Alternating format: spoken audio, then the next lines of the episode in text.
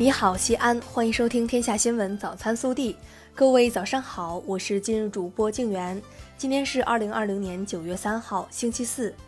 这几天气温上升很快，九月二号十四时，城区气温已经超过三十度。据市气象台消息，未来两天我市以晴到多云天气为主，早晚温差较大，需注意增减衣服。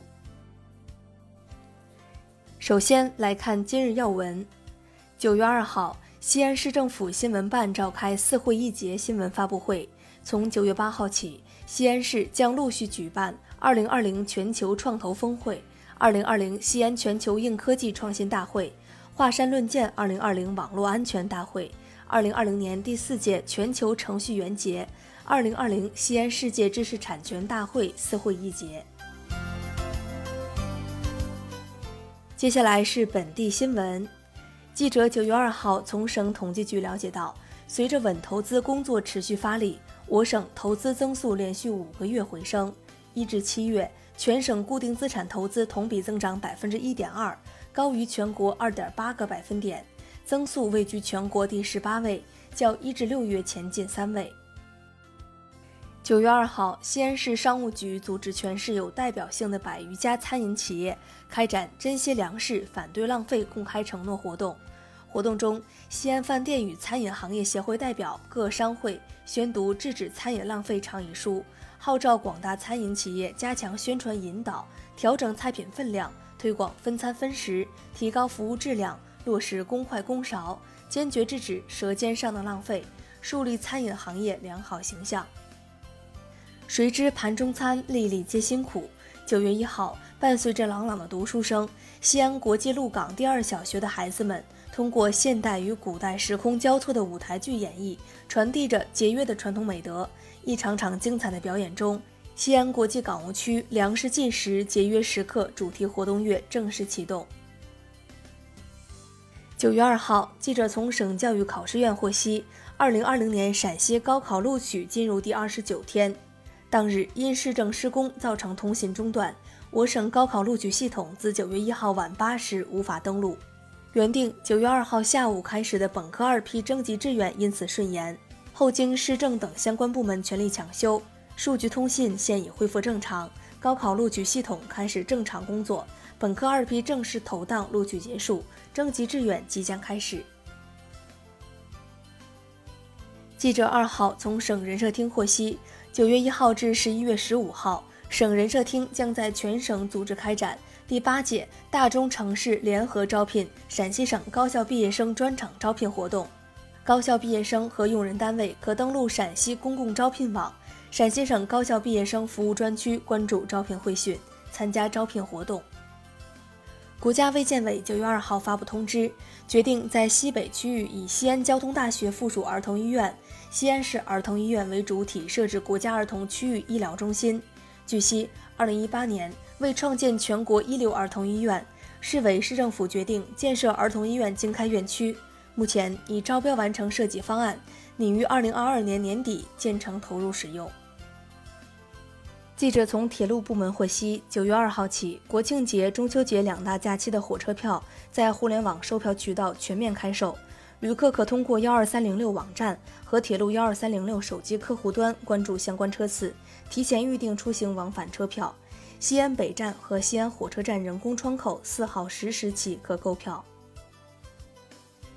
日前，国家市场监督管理总局办公厅印发《市场监管总局办公厅关于二十九批次抽检不合格食品核查处置的通知》，其中抽检发现的不合格食品涉及我省一家经营企业，这也是自六月份以来，永辉超市旗下超市门店再次被抽检出问题食品。据悉，该批次不合格食品为陕西永辉超市有限公司西安西部大道分公司销售的鲜牛蛙肉，抽检不合格项目为养氟沙星。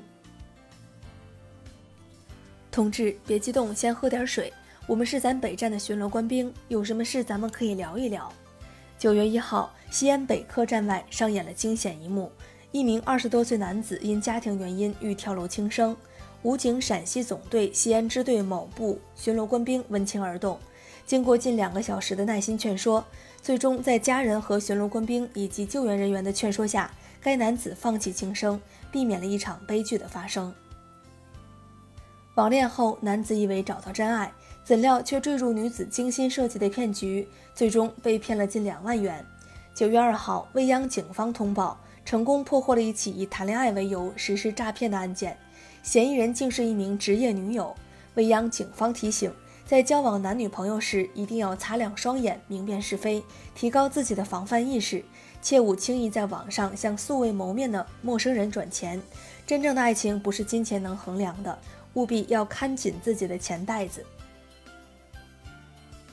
近日，公安鄠邑分局涝峪森林派出所接到一起驴友失踪报案，民警、消防、救援队等连夜搜救，奋战七小时，一名被困驴友成功获救。民警提醒：进入雨季，秦岭山中气象多变，请勿盲目穿越、攀登未开发区域，以免发生危险。想去秦岭，请走正常道路，千万别盲目进山。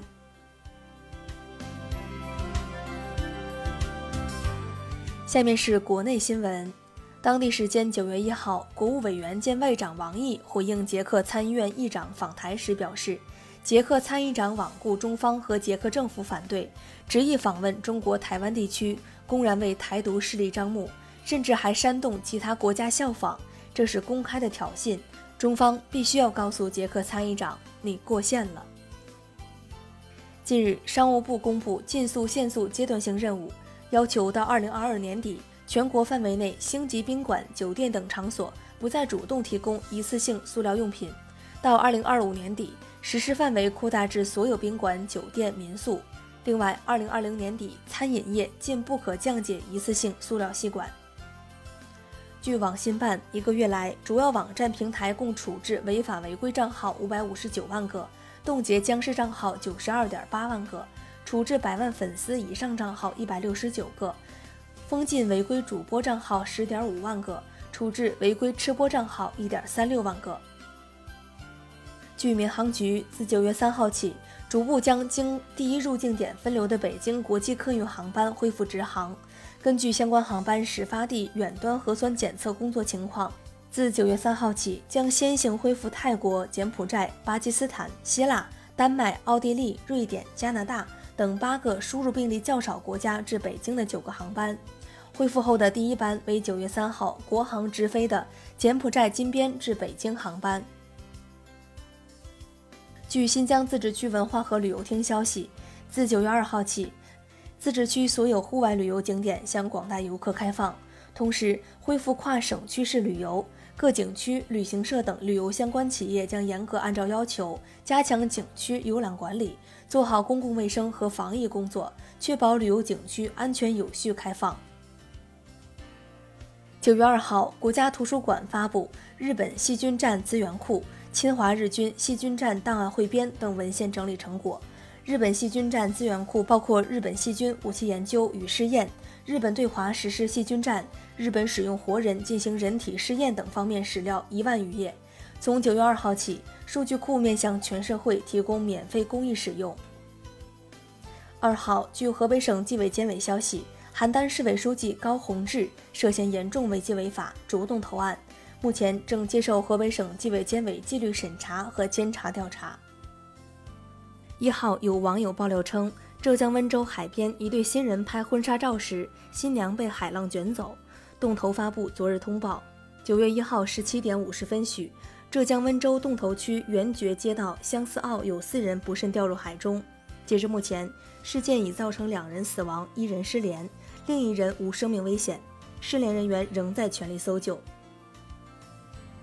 据河南嵩县警方通报，八月三十号二十三时四十分许，嵩县城关镇发生一起重大刑事案件。接警后，民警迅速赶到现场。将犯罪嫌疑人邢某，男，二十六岁，松县人控制。经查，邢某因纠纷致贾某，女，二十二岁，松县人，系邢某前女友重伤。贾某于八月三十一号下午经抢救无效死亡。目前案件正在进一步侦办中。